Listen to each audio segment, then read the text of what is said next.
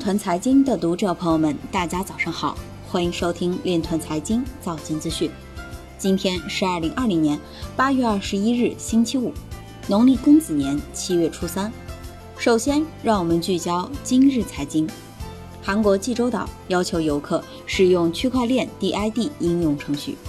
美国佛罗里达州税务员涉嫌挪用公款创办区块链公司。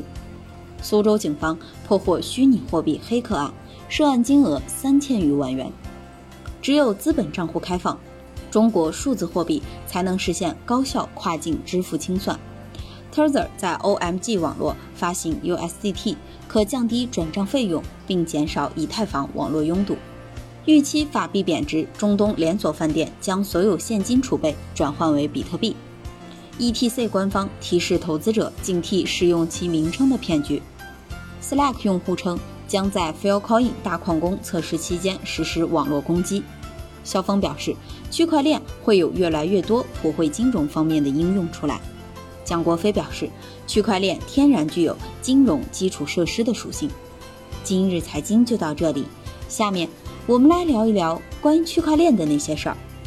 据证券日报八月二十日消息，中国电子技术标准化研究院区块链研究室主任李明发文称，在数字经济、新基建、数据要素市场化等相关政策的引导下。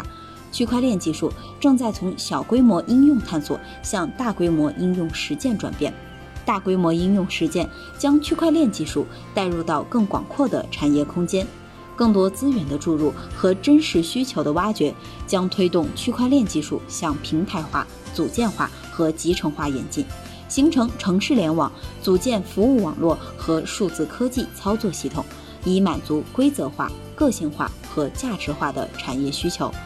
以上就是今天链团财经早间资讯的全部内容，感谢您的关注与支持，祝您生活愉快，我们明天再见。